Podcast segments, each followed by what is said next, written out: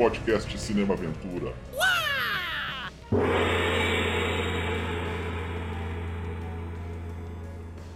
Começando mais um podcast Cinema Aventura hoje com o clássico da ficção Blade Runner de 1982, dirigido por Ridley Scott. Lembrando a você que estamos no YouTube, ative as no notificações, no Spotify, no Anchor e em vários agregadores de podcast. Você vai procurar podcast, cinema, aventura, tudo junto. Temos um perfil no Instagram e aceitamos recomendações e sugestões lá. Além de mim, Marcos Damiani aqui, né, para falar desse grande clássico, os outros dois replicantes aqui comigo, Leandro Tonello. Opa, beleza? Pô, tô falando de, desse filme que me fez me apaixonar por cyberpunk e me apaixonar por ficção científica também, cara. E Evandro Luiz. Opa, obrigado pelo convite mais uma vez. E, bom, mais um ótimo filme e eu queria dizer que eu tô do lado dos replicantes. é, a gente vai entrar nesse negócio aí, porque. Enfim. É, o, eu vou começar com aquele textinho, né?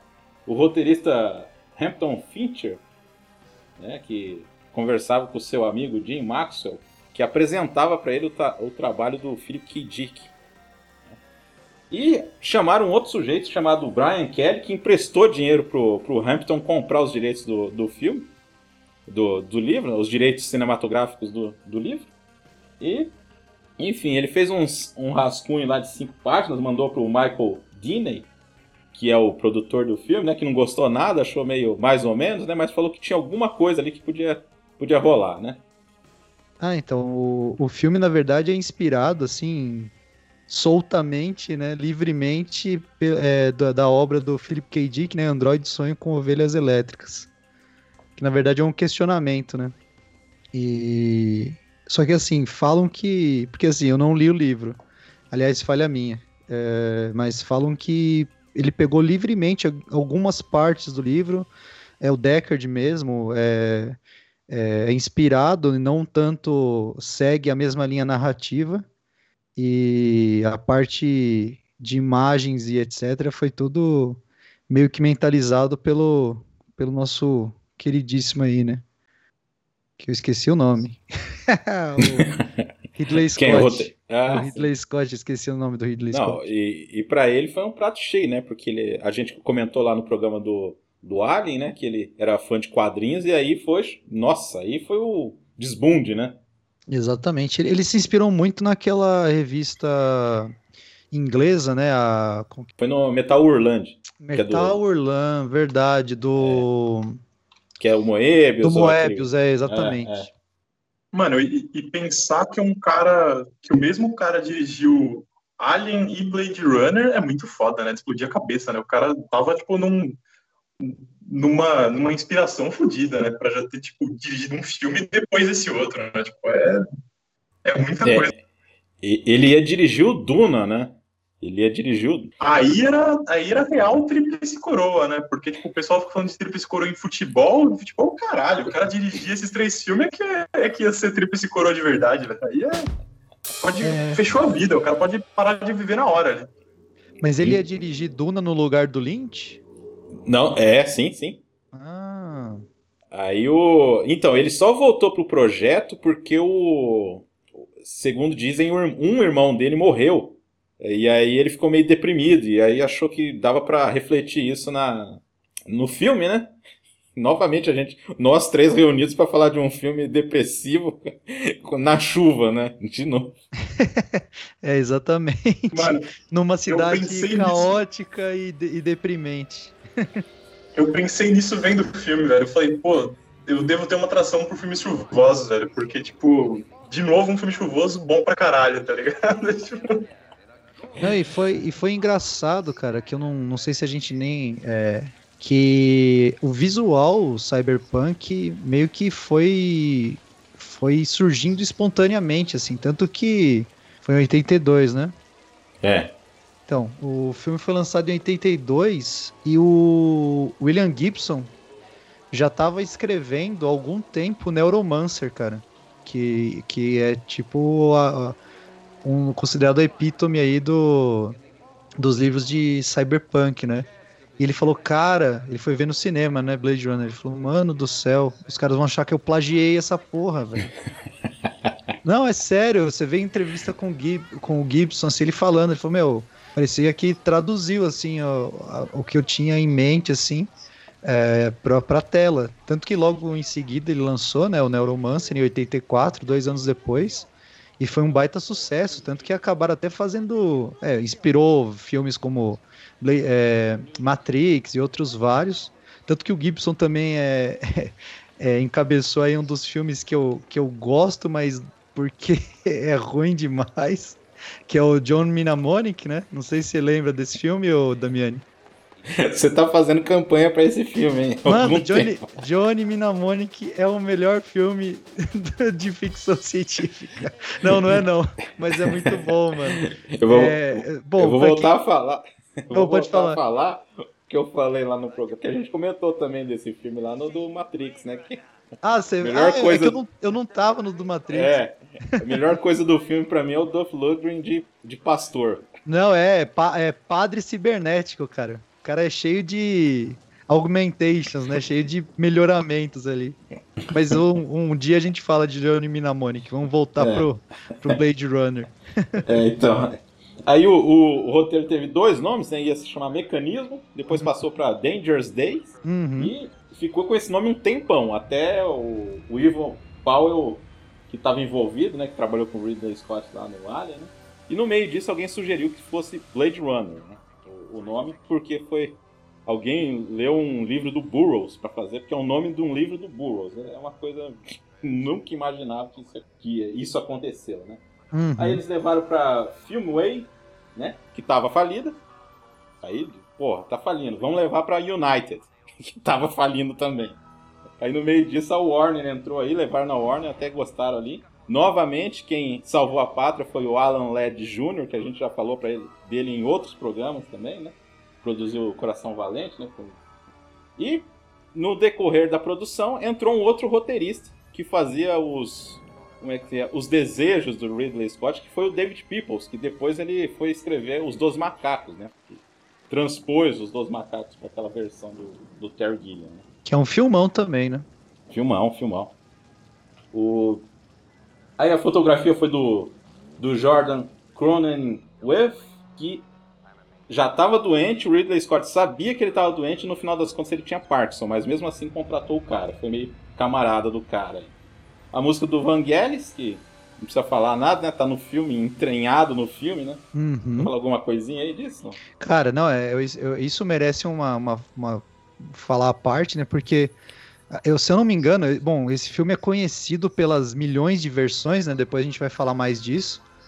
É, mas uma das primeiras versões, se eu não me engano, a, a versão que foi exibida como é, aquelas, aqueles testes né, de gravação, é, protótipo de gravação, não tinha as músicas do, do Vangelis, cara. Eu, fiquei, eu não consigo imaginar esse filme sem as músicas dele, cara. Porque dá um peso pro filme que é inacreditável. Ele consegue dar um corpo é, pro filme, assim, que. Sei lá, cara, é genial, cara. Não sei nem como explicar direito. Mano, a, a trilha sonora dele é muito característica, né? Tipo, você ouve aquela trilha sonora da entrada, né? Quando tem aquele texto explicando o que são os Blade Runners, os replicantes. E só aquela trilha sonora da entrada já saca que é Vangelis, porque, mano, parece carruagens de fogo, tá ligado? Tipo assim, lógico, não é que é igual a música, mas, tipo assim, tem o mesmo feeling, né? É, tipo assim, é tipo a assinatura do cara. Você, você ouve é muito característica, é igual o Ale falou, velho. Com outro, outra trilha sonora, eu acho que fica, ficaria outro filme, tá ligado? Mudaria demais, velho. Outra coisa do, do Vangelis é que meio que pegaram ele no, entre projetos, né? Ele tava fazendo outros projetos, assim. E um negócio Sim. que o Evandro falou que eu, é, é, muito. Cara, até a música de motel dele lá, que é só o saxofonezinho lá, que é da cena de romance. É, você escuta, é, é me vem a cena na cabeça, assim, é impressionante, cara. É, ele que era da, do Aphrodite Child. Você chegou a ouvir essa banda aí? Dele? Não, cara. Não é conheço. Bacaninha. É assim, é bem um hard rock, um anos 70, assim, sabe? Bem, uhum. É, Rain Tears é a música mais famosa deles, hein? Ah, meio progressivo, assim, tem um lance meio assim. Caramba, é... progressivo grego não conheço não, cara. pois é. Não, e o. Assim, e você nota que ele, ele pegou aquela fase ainda que eles estavam ainda é, querendo contratar. Deve ser resquícios lá do. Do, do Duna, né? Uhum. Contratar alguém do rock pra fazer trilha sonora. Trilha né? sonora, é. Desde a da época do Duna que, os, que o. Caramba, mano. Tá foda a minha cabeça hoje, velho. Como que São chama o as drogas que- do, do Kid Dick que você tá. O Jodorowsky. É, então. É o, o Jodorowsky, é o Jodorowsky queria con- contratar o Pink Floyd pra fazer a trilha sonora do Duna, né? É, o- um dos projetos mais eloquentes de todos, né? Pois é, o cara queria colocar o Salvador Dali como, como imperador, velho. Muito doido, velho. Aí eu vou falar um pouquinho do elenco aí, né? Que o, o Hampton, quando estava escrevendo o, o roteiro, ele imaginava o Robert Mitchum no, no papel, né? Mas o Robert Mitchum já tava velho, né? Não, Uhum. não ia. Aí, um cara. Ó, eles cotaram um monte de gente pra fazer. Tinha uma lista lá de uns 40 caras lá, né? Entre eles o Robert Duval no meio da. do Nossa. Agora, um cara que eu achei que ia ficar legal, que cotaram, era o Nick Note, cara. Que ia Nossa. ficar bacana, hein? O Nick Note no, no auge dele ali ia ser da hora, cara. Ele, ele, ele ficaria bem, cara. Ele ia ficar bem de, de Deckard, cara. Ele é meio um, um espelho do, do, do Ford, né? Ele tem uma mesmo tipo, assim, né? Não, e eu, eu, eu voz forte, né? Sempre atuou É, muito bem. Eu gosto muito do atua Nick pra Note. caramba. Nossa. E o cara que quase fez, não sei se vocês estão ligados nessa, o cara que quase fez isso, até no, no storyboard, no storyboard era ele que estava sendo desenhado. Atenção, hein? Dustin Hoffman. Nossa, não. Aí não ia ficar legal, não. O Dustin Hoffman tem, sei lá o quê, 1,60m de altura, mano. Imagina o Deckard com 1,60m de altura, mano. Com aquela carinha. Tudo bem que o Dustin Hoffman é um, é um monstro como ator, né? Mas aquela carinha de bonzinho dele não dá, não, cara. Mano, imagina só o Rutger Hauer batendo no Dustin Hoffman, tá ligado? Ia ser um massacre, velho. Não, ele só ia Super- amassar, ia pisar em cima do cara, mano. É que é, é difícil imaginar com outro ator, porque ele precisa ser um pouco irônico e sarcástico, cara. O, o- o Rob- sei lá, o- os outros atores não, não, não trazem isso, assim. Então, aí o. Aí o. Quem meio que indicou ali o Ford ali, o Ridley Scott, pessoal viu o biotipo. É, exatamente foi por isso que ele ganhou, o Harrison Ford, por causa do, do biotipo dele. Aliás, o Ridley Scott tem muito dessa, da questão visual mesmo, assim. Ele olha o cara e acha que é aquilo lá mesmo, né? Sim, Vem do comercial, né? Então o cara, o cara manja nessa parte estética mesmo, né? exato. E aí ele viu o Ford e foi perguntar pro Spielberg, Spielberg e o Coppola falaram que assim, é um cara, um ótimo profissional, tipo, e ali desempenhando ali no, no Caçadores da Arca Perdida foi uma coisa que impressionou também, né? Então Hum, foi esse lado debochado aí mesmo que você tava falando que acabou tra- atraindo o atraindo o Harrison Ford pro projeto. Ele é o um- Rutger- Hã? Ele é um falastrão, né, cara? Ele tem cara de falastra, né, mano? É. o Rutger Hauer foi de primeira. A moça lá, que era encarregada do- da direção de elenco, né? do- ela falou: ah, assiste esse. Vê esse cara aqui, não sei o que e tal. Aí ele assistiu dois filmes lá do, do Paul Verhoeven, né? Que fazia filme na Holanda. Viu o Rutger Hauer e falou: é esse o cara. Não precisou nem de teste nem nada, foi de primeira. Só que aí ele ficou assustado no dia lá que ele foi conhecer o cara, porque o cara tava. Ele falou assim o cara tava parecendo o Elton John. É, ele, era- ele se vestia, né, todo flamboyant, assim, né, todo... Apesar que falaram que ele tava todo meio destruído também, né, quando foi fazer o- os testes tal de cena e tal.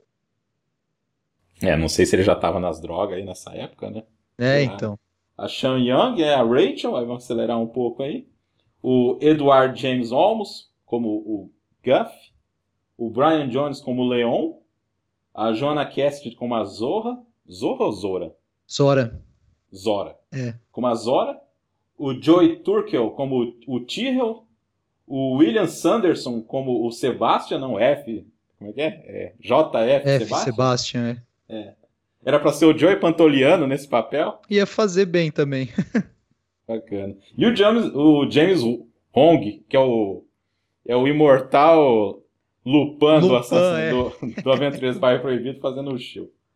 É, ele aparece pouco também, né, ele faz só uma pontinha só. É. Cara, e que, assim, o Ridley Scott teve muito trabalho, foi muito estressante, assim. A gente vai falar um pouquinho da produção, a gente já vai entrar no. É, teve muito problema, porque no primeiro dia ele chegou lá, ele tinha desenhado umas colunas, ele chegou no set, primeiro dia, eles colocaram as colunas de ponta cabeça. aí, aí ele mandou os caras trocarem, demoraram quase a metade do dia inteiro para só trocar o negócio lá. Uhum. Ele é um cara, assim, que você vê que ele, ele sabe o que ele quer, ele tem a visão, e ele é meio, meio durão, né?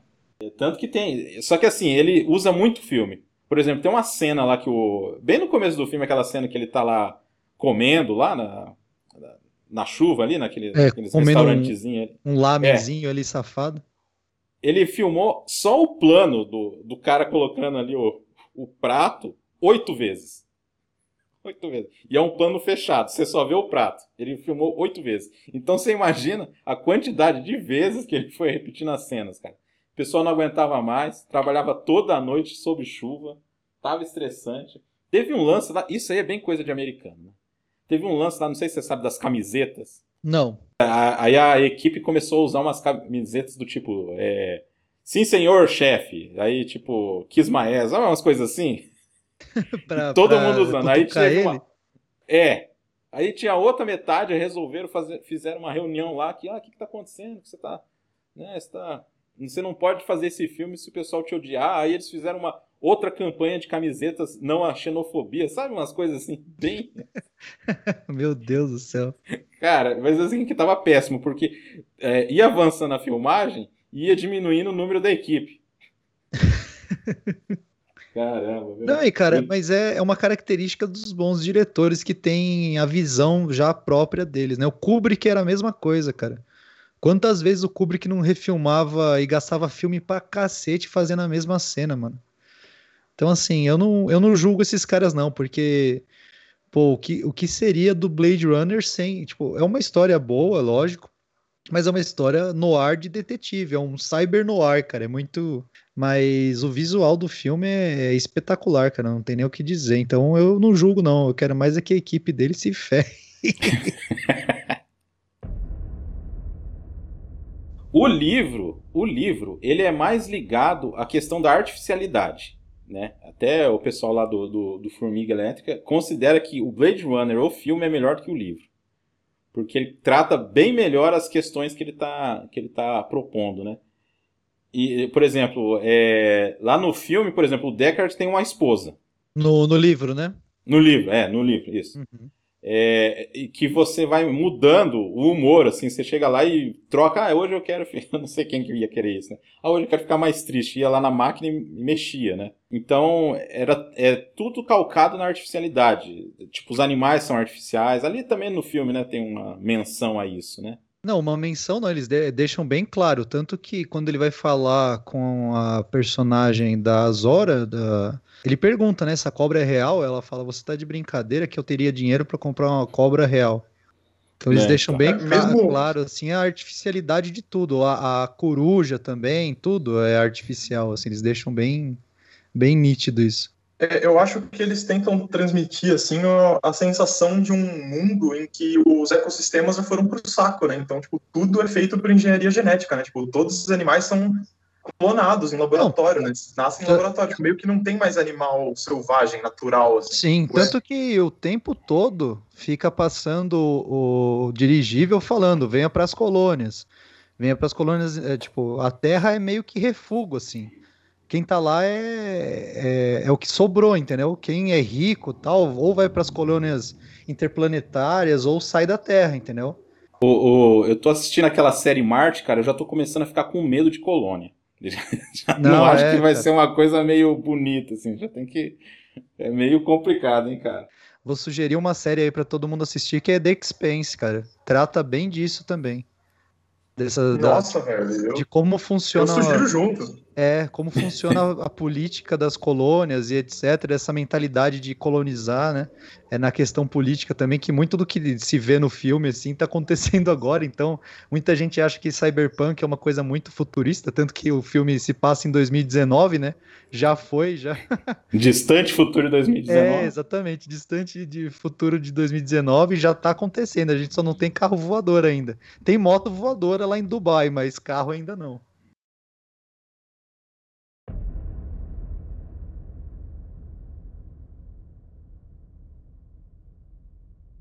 Porque assim, o Dick, ele, ele é um cara que, assim, você enxerga na obra dele a questão da identidade, né?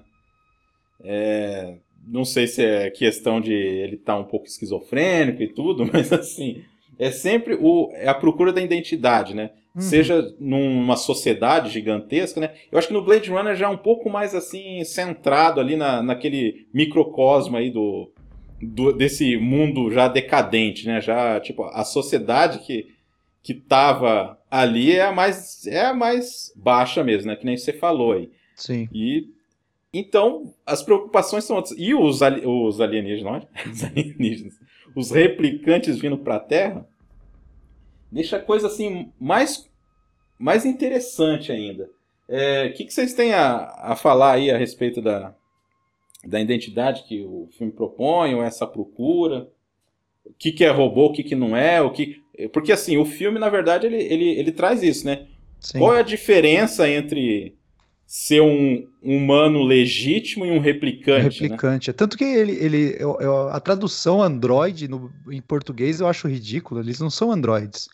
Eles são humanos bioengenhados. É, é completamente diferente, assim.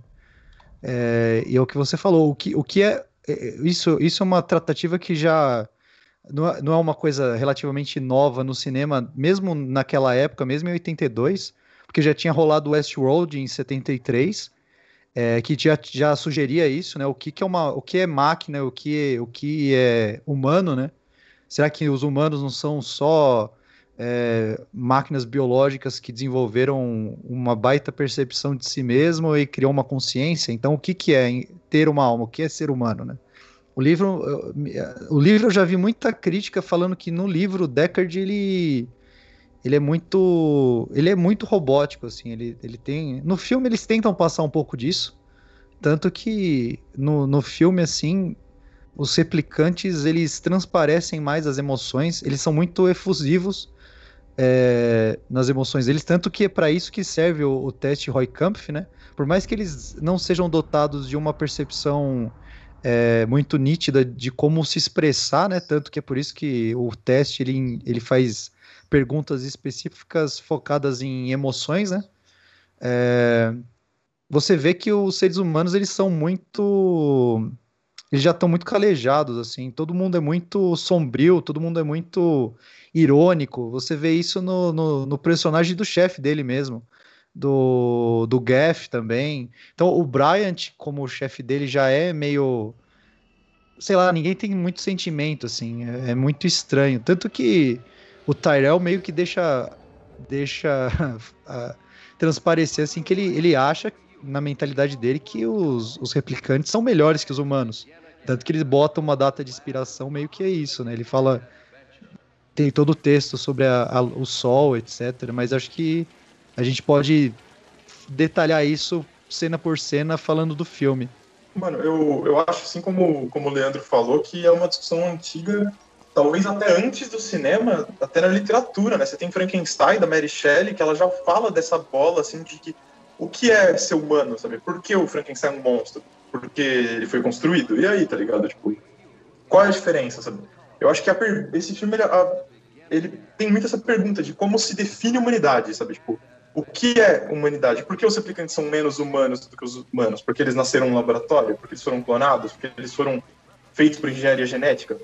Eu acho também que esse filme fala, talvez não, talvez não esteja certo sobre isso, né? Mas eu acho que ele tem um subtexto sobre escravidão, porque eu acho que os replicantes fazem uma analogia bem direta com o escravismo da, da colonização humana, sabe? da colonização da América e da África e da Ásia pelos europeus, pelas potências europeias. Naquela introdução, quando estão descendo as letras ele explica que os replicantes foram criados é, por engenharia genética para fazer trabalho escravo que os humanos não queriam fazer nessas colônias fora da Terra, ou seja, em ambientes hostis, ambientes inexplorados, porque eles eram tratados como vidas descartáveis, assim como, como os escravos foram tratados durante o, o período da colonização europeia. Então, assim, e também em é, território novo, né, para aqueles, aqueles invasores, né, para aqueles colonizadores. Então, eu acho que existe esse subtexto, além da questão central, que eu acho que é essa mesmo, que é a humanidade, né? Por que os replicantes são menos humanos? Mas eu acho que também tem essa parada de tratar sobre a escravidão. Não, totalmente. Eu vou até reiterar aí, porque outro filme que eu acho fantástico, que é, a, é o segundo, né? Que é o Denis, o Denis Villeneuve aí, que é um fanzaço de, de Blade Runner, que quando foi anunciado que ia ter o segundo Blade Runner, todo mundo torceu o nariz, né? Mas o Villeneuve aí provou que, que tava todo mundo errado, graças a Deus, né? É, que, cara, o, o, personagem do Jared Leto, o Wallace, que é um. Ele é tipo Elon Musk. Não, ele, é, então, é, é, na nossa realidade sim, mas ele é, ele é o Tyrell 2.0, né? Porque o Tyrell ainda tinha uma visão mais romântica dos, da, da criação dele, né? O Wallace não, cara. O Wallace ele, ele tem essa mentalidade escravista mesmo no primeiro filme, como você disse mesmo, Evandro, é, é nítido isso. E no 2 ele extrapola isso à enésima potência, né? Tipo, o foco do filme é falar disso. Então, rapaz, e assim, só voltando no ponto que você falou a respeito dos replicantes, é, da questão deles se sentirem, eles são. Você vê que eles são meio infantis, né? A verdade é isso, né? Eles têm uma certa inocência. É, e, e não, só essa, é, não só essa inocência, mas eles têm. É como se fosse realmente uma. É, porque eles não sabem se expressar, entendeu? Ele, ele, é, eles têm essa dificuldade de extra... Tanto que é tudo extrapolado, tudo, tudo que eles sentem é meio que extrapolado. Mesmo na violência, quanto no amor e, e tudo, assim. O, tanto que o teste Roy Kampf, que seria o teste de Turing desse mundo, né? é, é meio que para comprovar isso, é para ver essas, essas micro percepções de, de alteração de sentimento aí, de, de comportamento. Mano, e, e, eu, eu acho que o que o Marcos falou expressa bem assim, o que eu também penso dos replicantes, que eu acho que esse comportamento infantil é até pela imaturidade, né? Porque eles meio que têm uma data de validade de viver só quatro anos, velho faz todo sentido eles serem meio imaturos, porque os caras não tiveram tempo para ter experiências de vida que uma pessoa que tem um ciclo de vida maior tem, tá ligado?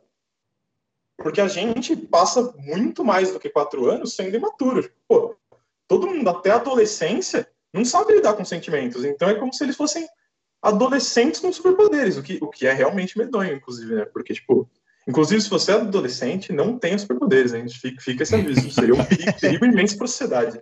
Jovem, não tenha superpoderes. Faça esse favor. Não, tanto que o. Então, aí a Rachel é um, um passo a mais, né? Porque ela tem memórias, né? Tanto Exatamente. Que na, no, no, teste ela demora muito mais tempo de ser descoberta, e nem sei se foi descoberta do que o do que o Leon lá, que é a primeira cena lá, que o cara nas, nas primeiras perguntas o cara já se atrapalha já, né? É, ele começa a questionar todo o comportamento, todas as perguntas que o cara faz, ele questiona, né? Ah, um cágado está nadando. Ah, mas é um cágado ou é uma tartaruga? É, entendeu? Ele, ele, ele tem vários questionamentos lógicos para uma pergunta que é para avaliar o, o, o, como ele está se sentindo, assim, é muito é. bizarro. É.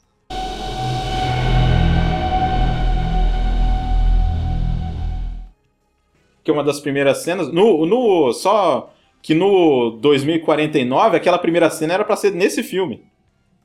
Eles tinham começar daquele jeito nesse filme. Qual do não da aquela cena que tem o, o Dave Bautista. Ah, sim, na fazenda de produção é, de Era para ser nesse filme sintética. Do já de cara, porque assim, são seis replicantes que eles falam. Tem gente que tem uma teoria louca que, que o, o, o Deckard seria o outro replicante que eles capturaram, mas eu acho. Não, não, isso aí não. Acho demais. É, não, não tem nada a ver, não. Porque é, tem gente que acha que, ah, não, porque ele viu a foto e aí você não vê quem é a foto, mas se você prestar atenção na foto, o cara é loiro. Não tem nada a ver. Não, não tem nada a ver. E outra, o Deckard é uma coisa à parte, cara. Tanto que a gente. A gente tem que discutir isso depois, né? Porque. É Cara, eu adoro todas as cenas que tem na rua. Eu acho assim incrível, assim. Eu vejo muito do Moebius lá, cara. Então por isso que eu Sim. fico mais, mais interessado, assim, tipo. Você vê aqueles punks, aquele, tem até uns Hare Krishna no meio lá do negócio, lá, tão maluco que é aquele lugar lá. Então, é, e é um Moebius, só que o que eu acho legal desse filme é que tinha, tinha uma visão muito. Bom, acho que isso do Star Trek, etc., de ficção científica muito limpinha, né? O futuro limpinho. É, esse filme não, cara. Tipo, ele é, um, ele é futurista, ele. ele cada. Você sente a vida naquela cidade. Cada pessoa tem um estilo diferente, tem várias microcosmos rolando ao mesmo tempo enquanto ele tá Uhum. andando ali. E, e várias línguas, né? Então você vê que o mundo É. tá totalmente globalizado, etc. Tanto que é, enquanto ele come lá e, e o personagem do, do Edward Stamos, é, Olmos, na verdade. Edward Stamos, desculpa. que, que, eu, que, que eu lembrei do Stamos, mano? Voltando, que o Edward Olmos, o Gaff, vem falar com ele, ele já tá falando em outra língua já, cara. Eu Então acho que é você vê- húngaro que ele fala. É, ele tá falando húngaro e um, e um japonês que No tá meio. fazendo lamen entende o cara, tá ligado? É, o, é só. E não só Moebius, cara, como o Enki Bilal também. Tem muita coisa do cara ali. Até Tem eu acho mesmo. que o Rutgenhauer comenta isso aí no, no- em alguma entrevista ele comentou isso aí. Que ele conhecia o cara. Mas o Rutgenhauer, cada vez mais. eu- é uma pena, cara, o cara não ter continuado a ser um astro, cara. Porque o Explodido. cara era muito bom, cara. Não, muito bom ator, cara. Ele, expre- ele era expressivo. É, é uma pena mesmo, cara, porque, meu Deus do céu. É, assim, ah, entrando na, na investigação, cara, o, o Harrison Ford falava que ele achava que o, o Deckard não, não investigava muito, né? Só que assim, não é a cerne do filme, né? Não é isso. A investigação é o que menos importa no filme, né? No final das contas, né? É, é, exatamente, a, a- a investigação em si ela é- não é tão importante. É, é mais a, a forma que ele tá. É o que você falou. Tem tanta discussão nesse filme que não precisa da investigação, né? Não, não tem necessidade dele ficar é, nos pormenores de identificar cada um dos, dos caras, onde eles estão. Então você vai isso isso é, tem muita gente que critica, né? Que as, coisas as coisas vão acontecendo como se fossem cartas caindo, assim, é, é meio que uma, uma ação leva a outra e as coisas vão caindo no colo dele, porque ele em si não investiga muita coisa. Não, então, eu, eu concordo com o Lê, mano. Eu acho que não é o, cerne do filme, tá ligado? Eu, eu entendo quem critica e tal, porque realmente não mostra o que ele tá investigando. Mas é questão de escolha, né? Do diretor do que mostrar e do que não mostrar em cena. Não quer dizer que porque a gente não vê, o cara não tá investigando, né? Só não é o cerne do filme. Ele tá conseguindo ir atrás dos caras. Então, a gente presume, preenchendo o vazio, que ele tá investigando. Que ele trata com muito mais detalhe a ambientação e as motivações dos personagens. Isso é muito foda, porque você está sempre assim. Sempre você está entendendo a motivação dos caras. Porque no começo do filme, você até olha e pensa assim, porra, por que, que esses replicantes querem voltar pra Terra? A Terra é uma merda, velho. O que, que eles querem fazer aqui? Só que aí você saca, conforme eles vão eh, desenrolando o plano deles, né, de e ameaça, é um plano através de ameaças e informações, que é muito louco, né? Um plano de tirar na porrada a informação de quem for preciso. Eles vão. é, o filme lentamente vai te mostrando que o plano final deles é conseguir mais tempo de vida. Então eles basicamente querem chegar até o criador deles, né?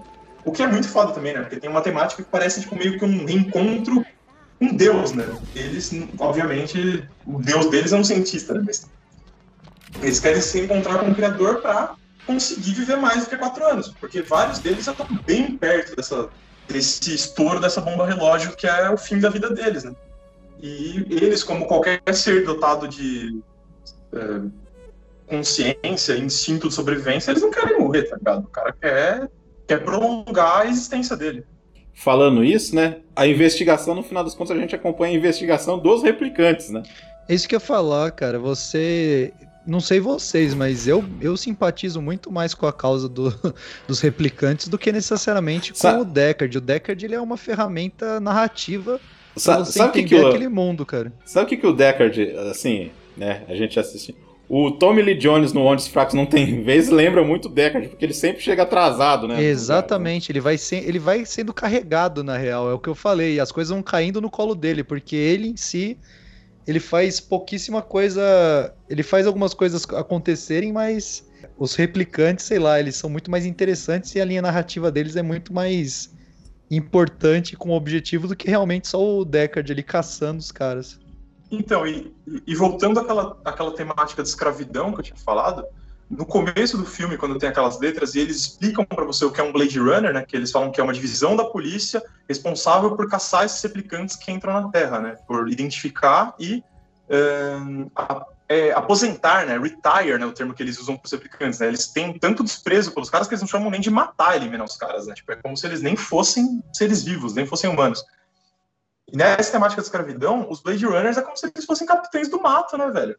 Eles são os caras que caçam escravos fugitivos, entendeu? É isso, entendeu? O cara, ah, esse cara aqui, ele se rebelou, ele não quer mais, ele não quer mais fazer um trabalho escravo, tipo, pesadaço até morrer. Então, maldito seja ele, ma mandem matá-lo. Porra, é, é, bizarro. Então, realmente, a gente acaba se identificando muito mais com, com, os replicantes do que com a profissão do, do Deckard, que é um Blade Runner. Mas eu acho da hora o arco do Deckard, porque é um arco em que ele tem menos a ver com a profissão dele e mais a ver com esse negócio de descoberta de humanidade é, no outro, né? Porque ele começa o filme é, fazendo essa investigação contra gosto, né? Ele é meio que forçado para aquele chefe dele lá.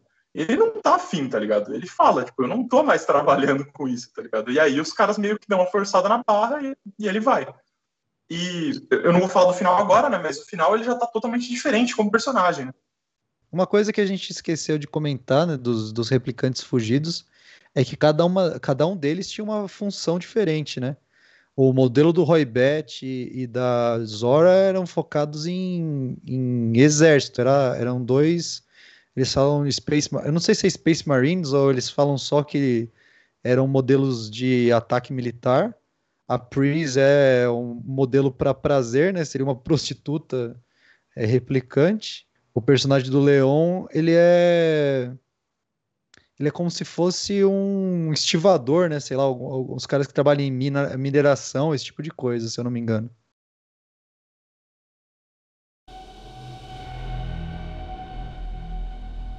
É, o, o, o, o Bryant lá, ele manda, ó, tem uma replicante lá no, no Tyrell lá. Aí ele vai fazer o teste com ela. A gente desconfia que ela é uma replicante. Uhum. Aí, nesse, aí, nesse momento que aí já começa essa transformação do, do, do Deckard, né? Sim. De, ver, de enxergar algo mais ali na, na Rachel ali. Que quando teve no filme novo, apareceu lá, eu fiquei, eu falei, fiquei de cara, falei, porra, foi muito foda. Não, é muito. É, é isso que eu ia falar. Hoje em dia, eu, eu amo o Blade Runner original, mas eu acho que os, os dois se complementam tão bem, cara, que quem assiste o primeiro ou quem só viu o segundo tem que assistir os dois, cara. Porque é muito um universo consolidado hoje em dia. Muito bom, cara. Quem fala para os replicantes que, que como chegar lá no Tyrell é o, é o Shield, né? Que tá até aquela cena lá do, dos olhos ali, né? Que, o cara fabrica olhos, né? Para os replicantes, né? Sim, e tem, um, e tem um sentido totalmente focado no que a gente estava falando antes, né? Que é os olhos são as janelas das almas, né? Não sei essa frase se, se é assim que se diz, mas eu já ouvi muito dizerem isso, né? Que os olhos são a janela para a alma. E ele era, um, ele era um designer de olhos, né? E vão atrás dele para saber a realização. É. Gravaram aquela cena num freezer de verdade. O cara achou que era só cenário, aí chegou lá e tava frio pra cacete. Não, tanto que ele... falam que o cara, ele, tá, ele tá tremendo de frio mesmo, ele tá ferrado. É. Ele... Não precisou nem de laboratório para fazer essa cena, né? a, a Pris apa aparece no filme, né? Daryl Hannah. A gente esqueceu de falar dela, é Daryl Hannah. Acho que, eu acho que foi esse filme aí que revelou ela, hein? É, e, e tá ótima no filme, né? Eu, eu, eu gosto muito também, acho uma, uma, uma atriz que, que aí no, nos anos 90 se perdeu um pouco, né? para voltar só em 2003, depois do, do Tarantino reviver ela das cinzas, né? Como o Tarantino sempre faz com um monte de ator, né? E ela sumiu de novo, né? É, e sumir de novo. Mas ela, ela tá sensacional nesse filme, cara. Ela aparece pouco, a Pris, a Daryl Hannah, né? Mas o pouco que ela aparece é bem bem legal. E outra, ela tem uma função bem específica, né? Que é fazer o cara. O, Esqueci o nome do personagem. O JF Sebastian confiar nela, né? É. Só, só um detalhezinho que ela conseguiu o papel porque ela sabia ginástica de verdade, tá? Por isso que ela conseguiu lá. E quando o Deckard volta, cara, a, a Rachel tá lá. O que eu acho interessante é porque, assim, depois disso que vai ter a cena do sonho, né? Que Isso. foi cortada na, na edição original, vamos falar assim, do filme. É, a, a versão de cinema, né? É, que os caras não entendiam por que, que tinha um unicórnio lá no meio do negócio lá. Exatamente. É o mesmo unicórnio do- da lenda. Uhum. É o mesmo? É, o mesmo É uma cena animal. que foi cortada da lenda, né? É. E o que eu acho legal, cara, é porque assim.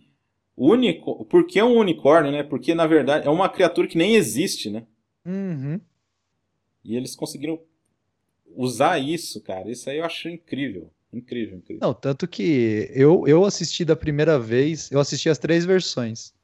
A primeira vez que eu assisti foi a Director's Cut, que eu assisti em VHS, cara. A minha foi a primeira mesmo, na TV. É, a Director's Cut, né? Não, não. A Ah, primeira a, ona. a, de cinema. Eu fui Porque eu assistir- lembro, eu lembro do, do finalzinho lá. no- lembro de tudo aquilo lá, cara. Ah, vamos falar então das versões, né? Porque, cara, na real é que a gente só conhece essas três, porque essas três são as que estão Uhum. disponíveis pra gente ver. Mas na real tiveram sete versões, cara. Sete Nossa. versões. Tiveram Tá sete louco. versões. Teve uma versão de protótipo, teve um sneak é, view- é, preview em San Diego, em 82 também. Então, assim, em cada cinema, em cada região, eles estavam soltando de um jeito diferente. Aí teve a versão de cinema dos Estados Unidos, teve a versão de cinema internacional, que mudava algumas coisas, teve a versão de TV, que cortava quase toda a violência, de 86. Aí em 92, 10 anos depois do lançamento, teve a Director's Cut. Que o Ridley Scott não sabia, né? É, e, em 2007 tem o Final Cut, que foi lançado tanto em DVD quanto Blu-ray. É, o do, a diferença do. Tem, tem uns errinhos no, no de 92, né? É, então, aí no. Tem umas no- cenas trocadas também. É, eles trocam algumas cenas. O, no Final Cut eles dão umas, umas melhoradas visuais, assim. É, a, a- Cena as da cores pomba, né? também, eles dão umas ressaltadas nas cores. É, eu tenho as duas versões, eu tenho a versão em DVD e tenho a versão em Blu-ray também. eu só não tenho a versão a versão de, de cinema, porque essa daí eu assisti em streaming, cara. Quem que tiver interesse, eu não sei se, se existe ainda, mas na HBO Go, que é o sistema de streaming da HBO, tinha essa versão com narração em off, cara. Que maravilha. Não assistam, tá? Não, não assistam, estraga completamente o filme. É, eu vou falar das diferenças, Damiani, pode ser? Manda, manda. Então, na versão lançada nos cinemas, a- o filme era narrado, que é uma bosta, que eles queriam. é, primeiro que isso foi uma escolha dos produtores, né? Porque achou que eles acharam que ninguém ia entender o filme sem a narração em off. E eles achavam que ficava legal por essa pegada mais no ar, etc. O que ficou, mas ficou uma merda. A, a- a lançada nos cinemas não tem a cena do unicórnio, que é o que você falou, né? E, e a, a versão do cinema, pra mim, cara, a narração nem é o pior, mano. Pra mim, o final do filme é o, é, é o pior pecado que os caras, a- a- os produtores fizeram com esse filme, cara. Você lembra do final do filme, ô Damiani? Final bosta Não, na, que, na que floresta con- lá? contradiz tudo que o filme falou antes. Nossa, é ridículo. Você já viu isso, Damiani, ô, ô Evandro? Não, mano, eu nunca vi essa versão, não, velho. Cara, essa versão, só, só pra te explicar como é o final do filme, vamos lá. O Deckard, né? é, beleza, ele foge com a, com a Rachel, né? é, naquela cena final mesmo, isso daí é, é a mesma cena.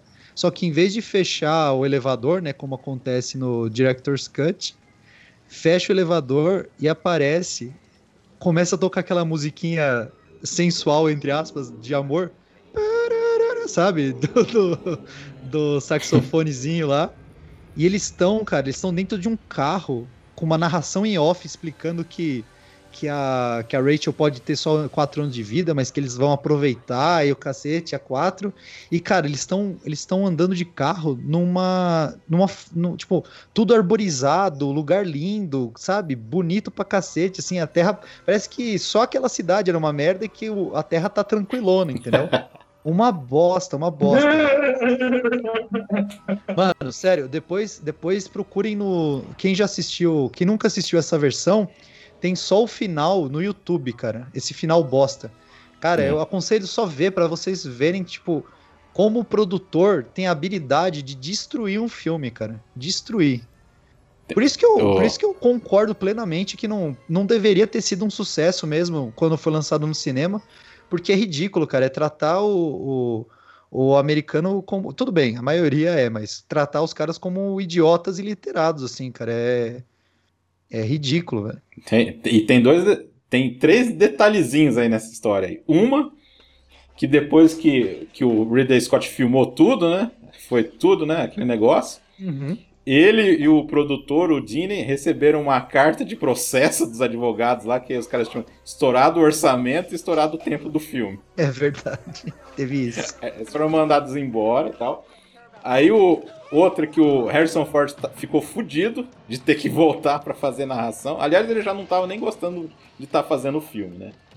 Ele, ele ficava no, no lugar, no trailer dele, não queria saber de nada, meio que ele não participava do, do, do trabalho com os, com os, personagens e tudo, coisa que ele fazia lá com o Spielberg e tal. Os caras davam uma, uma mão para ele a mais, né? Aí não, ele, ele só servia de personagem pro Ridley Scott fazer. Aí ele voltou fudido da cara, mas mesmo assim ele queria que o Ridley Scott fizesse essas cenas extras.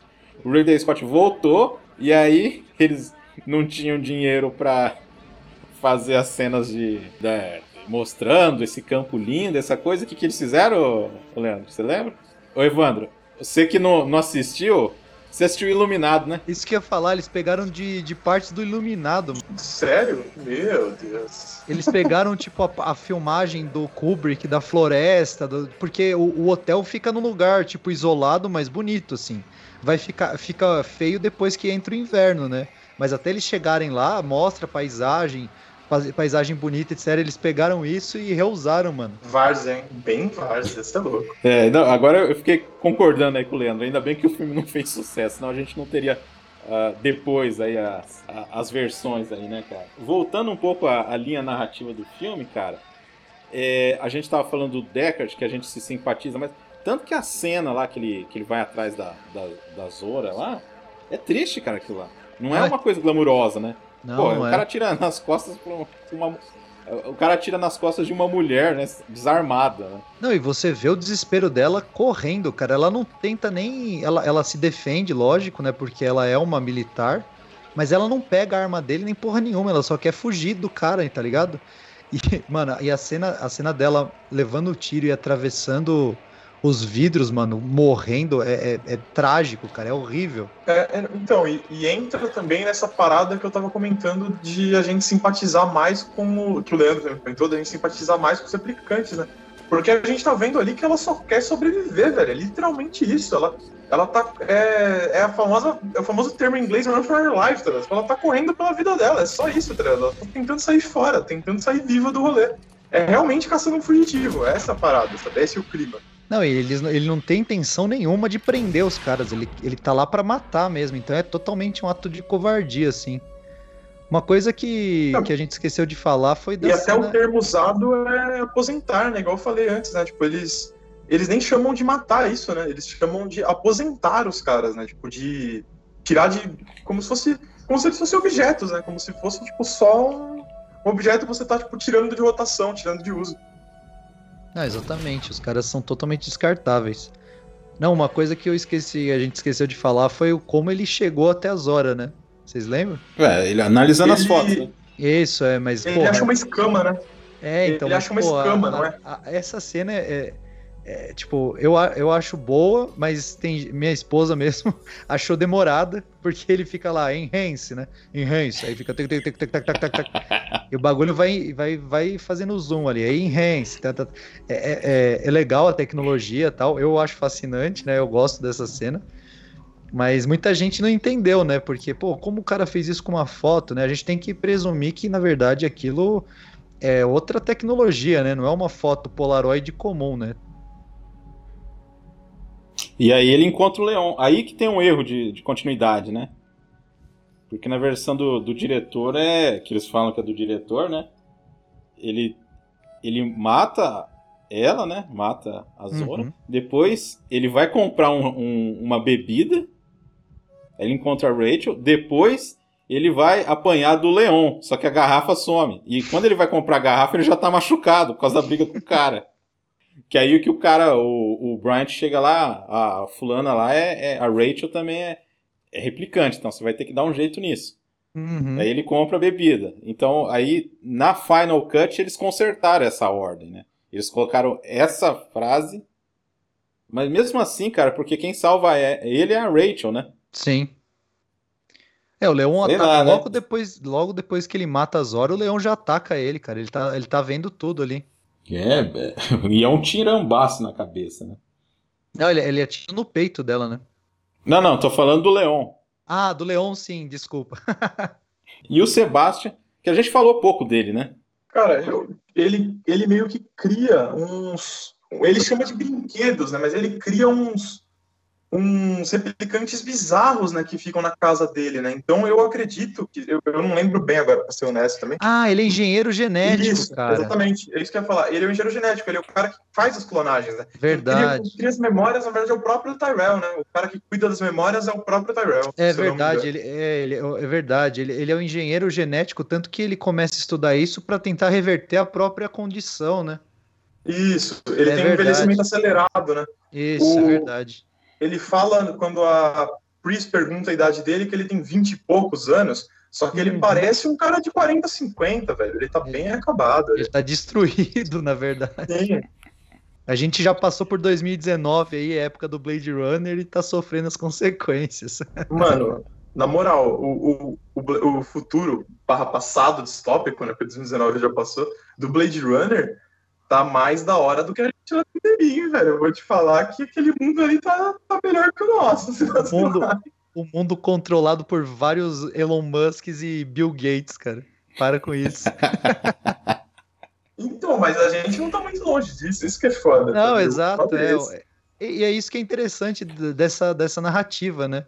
É, a gente tá cada vez mais próximo. É, é o que a gente já discutiu uma vez, né, Evandro? Cyberpunk só é bonito no cinema e nos, na- nas, nas artes só. A gente não quer esse futuro, não, mano. um mundo onde não tem, praticamente não tem governo e a gente só é controlado por corporação filha da puta querendo lucrar nas costas de todo mundo. Deus me livre, vai se fuder, isso aí não. Não, tanto que o, é, esse lance aí do, do Tyrell, né? Porque aí eles vão lá, né? A gente esqueceu de falar assim que a gente vê todo esse lixão aí, tudo, mas o lugar onde o cara tem a indústria ali, cara, é um, tipo um- uma pirâmide assim, meio bizarra, assim, um negócio Ah, é. completamente gigantesco, cara. É um negócio que destoa totalmente do resto da cidade. assim. Não, e com, e com uma vista maravilhosa, né? Acho que é a, é a única vez que a gente vê sol, né? Nesse ah, mundo, aquele é- plano é muito bonito. É, esse plano é fantástico. E, e, cara, a gente esquece, a gente esquece de falar, né, da, da produção. Pô, o filme é de 90, não, é de 82. Que efeitos especiais maravilhosos até hoje, cara. Que que, é, que, que são essas miniaturas, cara? Que que são esses esses cenários, cara? Puta que pariu. Que coisa linda, cara. Mano, é, é um negócio que existe bem ao, tempo, ao teste do tempo, hein, mano? Porque eu assisti semana passada, agora, velho, eu reassisti, né? E, mano, continua muito bom, velho. Os, os efeitos visuais, é igual o Lê falou, velho. Pra, pra uma produção de 82, puta que pariu, hein, mano? Os caras não tinham CGI, mas os caras mandavam bem pra cacete. É muito bem feito. Sabe? O CGI de hoje, eu digo, né? Eles não tinham o CGI moderno de hoje, mas, pô, velho, é, é bem feito demais, sabe? Tudo com, feito com cuidado fudido, é muito bom. Ah, é o cara do 2001, né? É o Fez mesmo efeitos. diretor de efeitos, né? É. Tá Não, e, cara, explicado, né? Porque que não é datado. Exatamente. Cara, é, é- é- cada janelinha, cada luz, parece que tem vida própria a cidade, cara. É um trabalho assim. Tanto que, é o que é, eu acho que eu não sei se eu falei isso no filme do Alien. São esses filmes que me faziam querer trabalhar com animatrônica, cara. Meu sonho era trabalhar com animatrônica pra fazer coisa no cinema, assim. Descobri que eu tinha nascido tarde demais. Ah, tá. E o, e o, o, o Tyron lá só aceita eles, eles chegarem lá porque o, o Roy, o Roy. O Roy acaba ajudando ele no, no xadrez, né? Que ele ficava jogando xadrez com o cara. né? É, na verdade ele ajuda o, o Sebastian a vencer É. ele, né? Por isso que ele aceita. Fala, não, vocês podem entrar, né? É. Eu, é, ele, Cara, que é uma cena incrível ele, ele conhecendo o criador, né? Uhum. E todo o diálogo, né, cara? Sim, é bem, é bem aprofundado, cara. E, é, e, assim, e o fim do Tyrell também é terrível, né? É, uma, uma diferencinha além do visual, né, da versão do diretor para a visão final, que tá em DVD e Blu-ray aí, é que a versão final é bem mais violenta também, Damiani, você lembra? É, é mostra mais nessa mostra, parte. Mostra, né? bem, bem mais gordo. Na hora que ele enfia o. Os Na hora que ele enfia o prego dedos, também. É, prego, os dedos nos olhos, tudo, cara. Tudo é, é, mais na cara, assim, é mais violento. Aliás, teve uma cena cortada que é a cena que ele vai visitar o amigo dele lá no hospital, né? Uhum. Eu acho que podia podia estar tá lá, né? É, ia, ia trazer um pouco mais de humanidade, né? Humanidade pro personagem, exatamente. É. E outra cena, que aí eu, não chegaram a filmar essa cena, tem duas cenas. Uma ia ter um cortejo dos, dos replicantes. Tinha um, uma outra replicante que foi cortada do filme, né? E ela ia morrer, eles iam fazer o cortejo dela. O que explica muita coisa, de que, essa teoria de achar que o Deckard, porque o cara chega, sabe quem que é o Deckard, essas coisas todas. Mas assim, eles teriam visto quem que tinha matado ela anteriormente, né? Então é uma coisa que fica. Pra quem tem essa teoria, não, não, não cola, né? Não, não cola. E aí tem essa cena. E a cena, depois que ele mata o Tyrell, eles vão para um outro andar e o cara já tava morto. Aquele era um replicante do cara. Hum. É, sei é, lá. não faz muita já, falta essa parte não, aí, não. Esse, esse aí não, não, não, rola. E aí já tá meio que pro, pro, pro clímax do filme, né? Que aí o, o, o Deckard vai atrás dos caras, né? Descobre, né? Estão com o Sebastian lá, né? É, esse Sebastian, eu, uma coisa que eu também esqueci de falar na hora que eu tava falando sobre ele, né? Ser o, esse engenheiro genético aí, é que ele mora numa, numa casa, nem uma casa, um prédio, em que ele tá sozinho, né, velho? Tipo, ele é o único ser humano nesse prédio e vive só ele e essas criações bizarras dele, só que fazem companhia para ele. Até ele acolher a Pris, né? Mas é meio proposital, né? Ela, ela faz um esquema para forçar um encontro entre os dois para poder se aproximar dele e, como o Leandro falou, ganhar confiança do cara para eles poderem chegar até o, até o Tyrell, né? Uhum. É, tá totalmente desabitado, tanto que tá cheio de goteira, né? O lugar tá, tá todo destruído, assim. Tábua nas janelas, goteira, escuraço. Uhum. O lugar é tipo. É, é, é um clima bem legal pra cena final, né? Que é Sim. o Deckard chegando lá para investigar a, a, morte do, do Sebastian, né? Do JF Sebastian. Ele chega lá e a Pris, inclusive, quando ele chega, tá camuflada entre as criações bizarras do Sebastian. Ela finge que ela também é um daqueles brinquedos doidos dele. Tem uma outra teoria também que a gente é, agora tem como conversar sobre, da relação entre, como se diz, os personagens e os animais, né? Que tem a coruja do Tyrell, que está relacionada a Rachel ali, do conhecimento, né? Tem a cobra da Zora, a própria Pris, né? Que é, tá, tá parecendo um, um guaxinim nessa cena, né? Ela se inspirou, sabe, em quem? Hum. No, no Klaus Kinski, lá no Nosferato. Ah, nossa, é verdade, né? Aqueles olhos, né? É.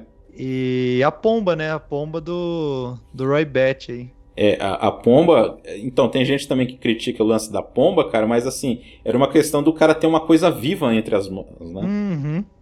Pra ele se sentir mais vivo, porque ali você já vai vendo que a coisa já tá indo pro ralo já, né? Não, ele já percebe que a coisa tá indo pro ralo quando ele começa a travar, né? A mão dele começa a travar, é que a gente já pulou a parte da Pris, né? Vamos voltar. Não, não, é, vamos voltando né, a Pris aí. É uma cena animal, cara. Nossa. Então, não, e ela pulando igual um, igual um sapo, né? Meu Deus do céu, aquela cena.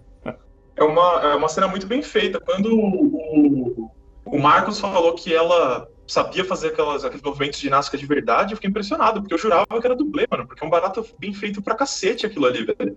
Ela usa, ela usa aquela acrobacia de ginástica em combate de uma maneira muito fluida, velho. É um barato que parece muito real, assim, que você fala. Você, eu fico com medo de, de, ginastas depois disso, sabe? Sem brincadeira. Se um ginasta deve descer a porrada, eu vou só só fazer as pazes com ele, só. É, só, só usou o, dublê na hora que, ela, que bate na parede. Aí é um dublê. Ah. se você, você vê devagarzinho, você percebe que é um cara que tá ali. Aquele negócio dela ficar girando é tudo ela, cara. Nossa, aliás, a, a, quando, quando ela leva o primeiro tiro, mano, que, que desespero, mano. É. Você é louco. Então, é horrível, cara. Assim, não tem nada de glamour, cara. Não, Isso não, que é foda. Esse, filme. esse filme é bom por causa disso. Ele não glamoriza nenhuma morte, cara. Nenhuma morte é glamorizada nesse filme. Todo mundo morre de jeitos muito desgraçados, cara. Acho que a morte É, mais glamurosa é a do Roy Batty, cara. É a única.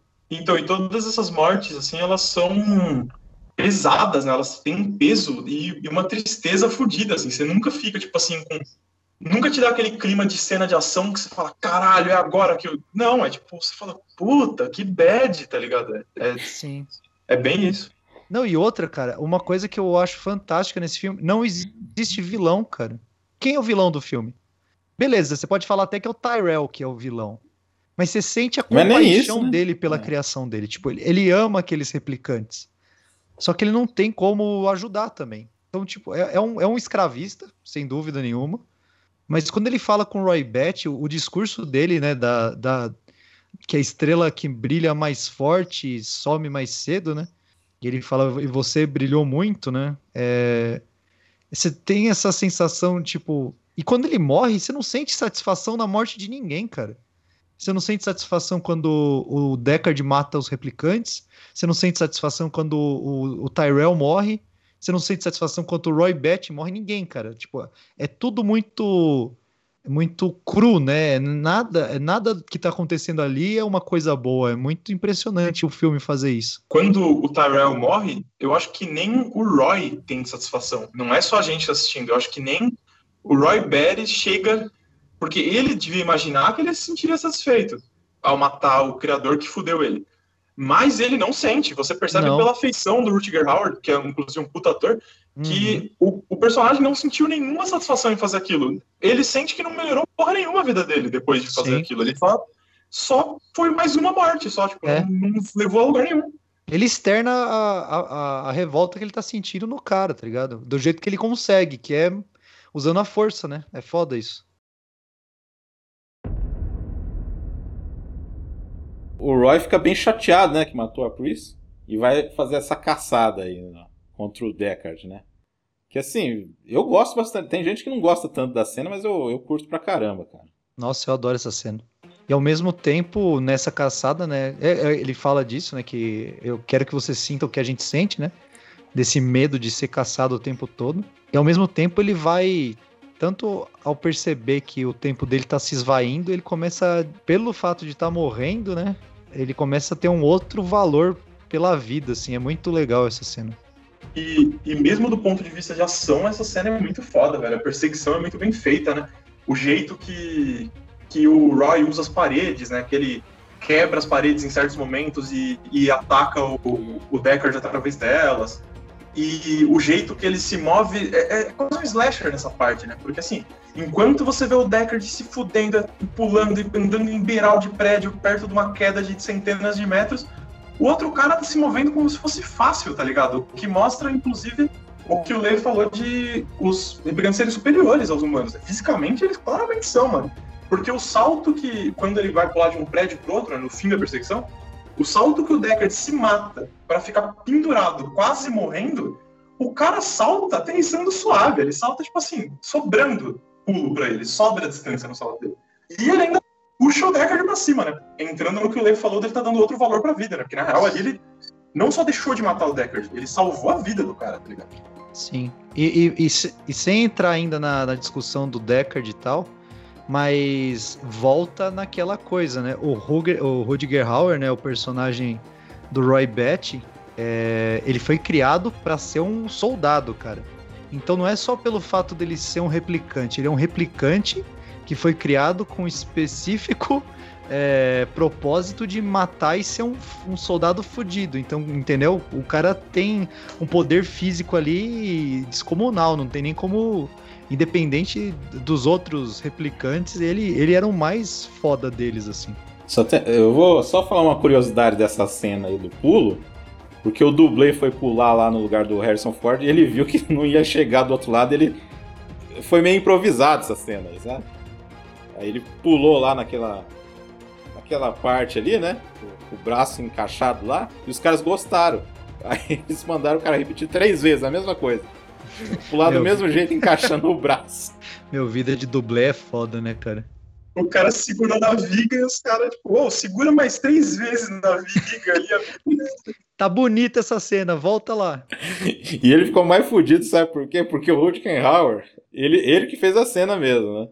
Ele pulou, é, tipo assim, ah, só que faz o seguinte, ele, aí ele falou pra alguém lá da produção, você você traz 30 centímetros pra frente porque eu consigo pular esse negócio. Aí os caras, ah, você tem certeza? Ah, vai. Era uma distância, eu acho que era uma queda de 5 metros ali que eles tinham ali pro chão. Aí tinha um colchão ali no chão, né? Aí que ele foi, ele pulou de primeira ali, os caras filmaram, e o dublê lá do Harrison Ford ficou fudido com isso, cara. Porque ele não conseguiu, né? Ele não conseguiu, o cara foi lá e pum. Não, ele faz um, um, um, salto tipo de bailarino, né, cara? Ele dá uma saltada. Ele, ele era esgrimista também, o Rutgenhauer. Ele hum. sabia artes marciais, então o cara era. Por isso que ele tem aquele porte ali, né? Sim. E aí vai pra uma da. Pra mim, cara, uma das cenas mais bonitas da história do cinema, cara. Eu falo hum. boca cheia isso aí. Não, com certeza, concordo plenamente. Um dos discursos mais bonitos do cinema. E totalmente improvisado, né, cara? É, pois é, hein? Que o David Peoples tinha escrito um monte de coisa lá para ele falar, para ele de despedida, né? Aí o Rutgenhauer achou aquilo lá tudo meio maçante ali, já a, a parte do, do, do Cinturão de Orion e Tannhausen foi o David Peoples que, que escreveu. Aí a uhum. partir dali que aí o Rutgenhauer tirou todo aquele texto para enfiar aquela aquelas duas frases ali que são é... inesquecíveis. Não, é, são maravilhosas, né? Moments will be lost in time. Like tears in rain. É foda. Todas essas memórias vão se esvair como lágrimas na chuva. É bonito pra caralho, mano. Nossa. Aí ele ainda finaliza com Time to Die, né? Tipo, chega pra mim, né? É, cara. Não, e, e, mano, a, a, estética dessa cena, mano, a, as cores dela, o sangue, tipo, caindo da cabeça dele, é, é tudo muito bonito, cara. É, a, a, pomba voando, o que você falou, né? Ele tendo aquele momento de, de despertar de amor pela vida que ele não vai ter mais, respeitando a vida do Deckard e, e com, com a pomba na mão, né? Cara, é muito bonita essa cena. Evandro? Não, eu, mano, eu nem tenho o que falar Chorou. cena porque eu concordo, eu tô quase chorando. Chorou. mano, porque Velho, essa cena é muito bem feita, é muito icônica. A fala do, do Rutger Hauer, a pomba, o simbolismo todo ali presente. E essa morte que ele já sentia se aproximando, né? Tipo, mas assim, né? É, é, engraçado que, ao mesmo tempo que você vê que ele aceita essa morte que tá chegando, ele também luta contra ela o quanto ele pode, né? Porque aquele prego que ele atravessa na mão para fazer voltar o funcionamento da mão dele é um barato que você fala assim, velho, esse cara é, é brabo, hein? Esse cara, ele, ele, ele tem uma determinação fodida pra fazer isso aí, hein? Até é aquele momento de coisa ali, muito boa, né? É, até aquele ah. momento ali ele tava lutando para matar o Deckard de qualquer jeito, né, mano? O cara falou, mano, eu vou morrer, mas eu vou levar esse desgraçado comigo, né? Nossa, é, é, é, legal porque ele vai tendo essa epifania lenta, assim, de sacar que o, o, valor da vida, né? O valor inerente a, a, deixar a pessoa continuar vivendo, né? Tipo, é, é, bem louco, né? Tipo, a mensagem também que passa essa, cena é muito foda, né? É, não precisa... E assim, é uma coisa que não precisa nem explicar, né, cara? Só você ver... Aí que tá. Por isso que a narração em off estraga, porque ela... Depois desse ápice aí do negócio, ela vinha e cortava já, tipo, você nem mal se, tava sentindo aquilo lá direito, já cortava pra narração em off, cara. Por isso que é muito anticlimático, assim, o negócio. E aí chega o Olmos lá depois, né? O cara solta a pomba, que também foi corrigida na Final Cut, né? Essa cena foi corrigida, né? Porque o céu tava limpo na hora que a pomba tava indo, né? Você lembra disso, né? Eu lembro, é, o céu tá azulzinho. e depois aí, corta, tá chovendo de novo. É, pô. exatamente. Aí os caras tiveram que dar o... uma, uma enegrecida no, no céu aí. É, aí o Olmos chega lá falando quem vive, né? Falando da Rachel. Infelizmente ela vai morrer, mas quem vive, né? Uhum. Isso aí. Não, e, e a, gente, é... a gente hum. falou pouco do personagem do, do, do Homos, né? Ele é importante, cara. Apesar dele ter aparecido poucas vezes, assim, ele, ele é importante. Fazendo os origamis, né? Exatamente, isso que eu ia falar, os origamis. Tanto que é, isso é essencial pro final do filme, né? É, porque tudo que ele fazia de origami ele era algo que estava refletindo o que, que o, que o Deckard estava sentindo na hora, fazendo, né? Exato. É, tipo, aquela hora que ele não quer saber, aí o cara faz uma galinha. Aí é. da hora que ele descobre lá a menina, ele faz um cara lá de pau duro lá. É, com, com, com palito de dente, né? É. Palito de dente não, com fósforo, né? Com fósforo. É. E ali, na cena final que ele vai lá no apartamento, o Deckard vai lá no apartamento, né? Os caras, pra, pra ele fugir, né, com a, com a Rage. Com a Rage. E aí a gente vê lá o, o negócio, o unicórnio lá, né? O famoso origami de unicórnio. É. Que assim, eu acho, cara, que pra ser condizente com o que o, o Dick fala, que o Philip K. Dick tem no- no- nos trabalhos dele, e o que o filme estava se propondo a fazer, que é também falar isso aí, não importa também se ele é o replicante, não- também não é uma coisa determinante, ah, ele é o replicante. Sim. É como se todos ali pudessem sonhar com essa coisa fantasiosa, né? Que é Uhum. o unicórnio, né? Então, é, é legal isso também. Tipo assim, porra, o cara é um replicante, mas também não, né? Não, ele não pode importa estar só, tanto, né? é, ele pode estar só sonhando com um mundo melhor do que ele tá vivendo ali, né? Eu acho que é por isso é, essa escolha de, de um- uma fantasia, né? Preencher ali ó, os sonhos de todos ali, né? Sim. Aí tem, aí tem, né, aí entra na discussão, né? Ah, o Deckard é replicante, não é? Bom, pelo, pelo Ridley Scott, ele é e foda-se. né? Ele é. é. Foda-se, não importa, ele é, É. o ele é o replicante.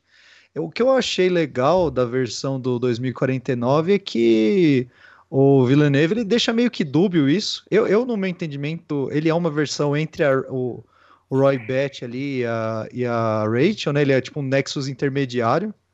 Porque senão ele teria morrido já e não teria envelhecido. Cara, né? mas assim, ô, ô Leandro, vamos polemizar um pouco. Você Uhum. não acha que colocar o Harrison Ford nesse filme aí não, não quebra um pouco esse final aí?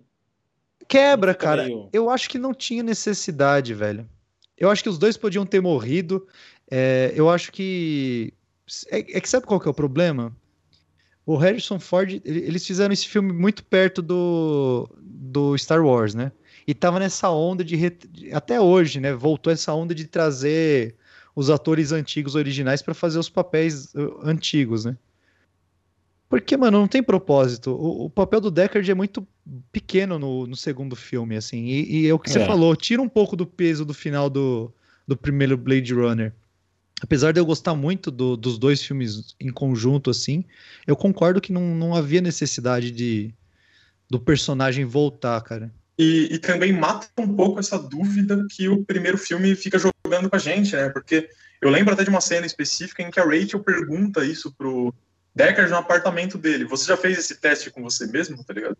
Que é falando assim, e aí, você tá, você tá fazendo, julgando quem é replicante quem não é? E você, você sabe se você é replicante mesmo ou não, tá ligado? É, é bem essa, tá ligado? E, e esse parado dele ter envelhecido 30 anos, né? Porque o filme se passa em 2049, no segundo e o primeiro em 2019, dá uma quebrada mesmo. Porque, tipo, é igual o Lee falou, ou ele é um replicante que consegue viver pra caralho, estranhamente, né? Sim. Ou é humano. E então isso, tipo, já te deixa uma. dá uma quebrada, tipo, no primeiro filme, perde o significado do final também. O fato Uhum. de só ela ter morrido ele não. É, sei lá, é só um barato pra reutilizar o ator mesmo, né? Porque é um arco. O arco dele no segundo filme é o arco que eu acho mais fraco, porque o arco do. do, Do Kay, né? Do, Uhum. isso, do Ryan Gosling, é muito legal. O Sim. arco da, da Ana de Armas é bem legal também. Mas assim, e, e- e eles complementam bem também, tipo, a parte da, da filha da Rachel lá é uma, é, um, é uma história bem interessante, que tem uma relação muito grande com, com o primeiro filme, né? Então, como o Leandro falou algumas vezes já, ele é um bom complemento. Só que, ao mesmo tempo, essa parada de ter o, o Harrison Ford de novo dá uma matada no primeiro, em alguns aspectos do primeiro mesmo, dá uma É. brochada em algumas coisas. É, o que eu acho, eu não sei se tem informações disso. O que eu acho é que, cara, o estúdio empurrou o Villeneuve, tipo, falou, ô Villeneuve, você tem que chamar o Harrison Ford de volta. Tipo, entendeu? Meio que deixou obrigatório o negócio, assim. E Ah. ele meio que achou um jeito com o roteirista de encaixar o cara ali. O, Só o achei meio desnecessário, só. não é desnecessário, mas assim, o Villeneuve ele fez de um jeito que ficou legal, que continua dúbio. Ele pode ser um modelo Nexus intermediário, porque a, a, a, a líder da revolta lá, a gente tá falando já do 2049 um pouco. É, a líder da revolta, ela é velha também, cara. O que mostra que esses, tipo, o personagem do Dave Batista também é velho. Então mostra que tem uns nexos que estão, tipo, com duração de vida maior, entendeu? Que já não tem mais aquela duração específica de quatro anos. Mas enfim, mas todo mundo concorda que o final do Ridley Scott é perfeito. Não, é perfeito, cara. Vai tomar no cu narração em off e final de natureza bonita, mano. Mano, esse, esse final aí do elevador fechando, depois do origami de unicórnio, é foda pra caralho, velho. É um Não, e final porra- é tipo chave de ouro. Chave de Não, ouro. e fecha. Mano, edição também, puta que pariu. Eu não sei quem editou esse filme, Damiani, mas a edição também é fantástica, porque fecha a porta e já entra explodindo a trilha sonora do Vangelis, mano. Dan, dan, dan, dan, dan, dan. Mano, o bagulho é, é- Fica muito na cabeça, assim, é perfeito, meu. E aí, vocês querem falar mais alguma coisa desse, desse filmaço aí? É bom, Tem mais alguma coisa pra falar, não? é, o que eu tenho pra falar é que quem não assistiu, assista, pelo amor de Deus. Foi o filme que me fez me apaixonar tanto pela, por ficção científica quanto pelo visual cyberpunk, né? E, e trouxe, e trouxe uma porrada, junto, lógico, com o Neuromancer, etc. Trouxe uma porrada de coisas sensacionais, né? Ghost in the Shell, Akira, pô, é, tudo, tudo tava meio que sendo feito na mesma época, né? Mas é, esses caras ditaram o que, que era o visual, né?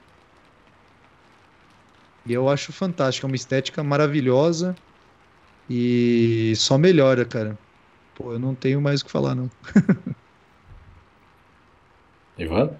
Mano, eu, eu também não tenho muito mais o que falar, não, além de dizer que o filme é ótimo e reiter- reiterar pra quem não assistiu, assista, porque tá perdendo muito quem não assistiu, porque, como o Lê falou, além dele ter influenciado muita coisa, ele, sozinho, como obra de arte, é fantástico. sabe? O filme é muito bom, assim, é- é ambientação, temática, é, tema, tudo isso é muito legal nele, as reflexões que ele te passa. Ele é muito legal que ele levanta mais perguntas do que ele te dá respostas. Ele levanta questionamentos para você fazer, para você mesmo chegar à sua conclusão. E eu acho isso muito mais da hora do que o filme que quer pregar uma, uma verdade e jogar e querer forçar na sua cabeça. Não, a arte ela tem muito mais o papel de levantar questionamentos do que dar respostas prontas. Então acho acho muito válido assim para quem nunca assistiu assistir e também para quem já assistiu assistir de novo, porque pô, reassistir uma experiência muito legal, porque o filme envelheceu bem, ele não ficou nada datado, nem em temática, nem efeito especial, nem atuação, nem nada. E, pô, é, a trama é muito boa, é muito legal. O filme, o ritmo dele é muito bom também. Eu acho uma ficção científica excepcional. É, Eu quero dizer também que. É que nem vocês falaram, não é datado, é um filme parado, tá? Tem que ressaltar isso aí. Mas, cara, é ficção científica no, no, no auge, assim. É questão de reflexão, de temas, de questionamentos. Revolucionou o cinema, mesmo sendo um fracasso. Quem assistiu gostou, né? Os críticos não ficaram muito. Mas, assim, quem foi no cinema se maravilhou com o filme, né? O Guilherme Del Toro foi um deles. O Guilherme Del Toro é um dos caras que gosta de narração em off, eu não sei como. É um classicaço do cinema, né, cara? Ultimamente a gente tá fazendo esses clássicos aí, tá meio chovendo no molhado aí, né? De falar que, que vale muito a pena, mas é, é, são grandes filmes, né? São os filmes que, que marcaram, né? Marcaram de alguma forma e revolucionaram o cinema. E o Blade Runner é um desses. É, eu quero me despedir dos meus amigos replicantes aqui. Nosso tempo de vida desse podcast acabou nesse exato momento. E, Leandro, valeu mais uma vez. Vamos continuar aí com as biografias aí, hein? Com certeza, vamos para os próximos podcasts e obrigado pela, pela conversa aí com os dois e time to die. Evandro, valeu e faz um merchan aí que você tem um, fez um lançamento aí recente. Opa, é, obrigado pelo convite e obrigado pelo espaço também para eu fazer um jabazinho aí. É, é, então, eu lancei um livro recentemente, chamou Os Condenados. É um livro de contos sobre vampiros. Não tem muito a ver com Blade Runner, né? Mas. é, cara, eu, eu tenho muita. Falando em filmes, né? Eu tenho muita influência de entrevista com vampiro, assim. Foi assim que eu comecei a gostar. E, e também de ler livros, Danny Rice, e de um autor brasileiro também que chama André Vian. E isso fez eu sempre ser um cara apaixonado, assim, assim antes de Crepúsculo, né? Crepúsculo fez eu dar uma brochada, né, com, com histórias de vampiro. Mas, é, porque é ruim, né? Não porque eu tenha visto.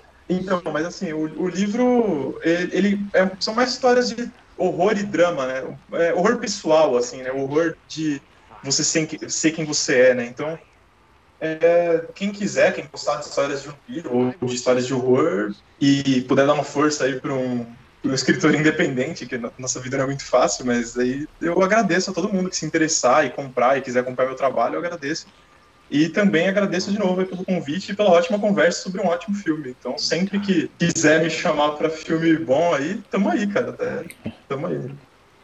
A gente tem Beleza. que falar de Johnny Mnemonic, cara. É um filme ótimo. Tá! Mano, Cara, eu não conheço, mano. Eu nunca vi. Depois dessa linda mensagem do Leandro. é, valeu, galera, vocês que ouviram até agora. É, assistam esse filme, quem não assistiu.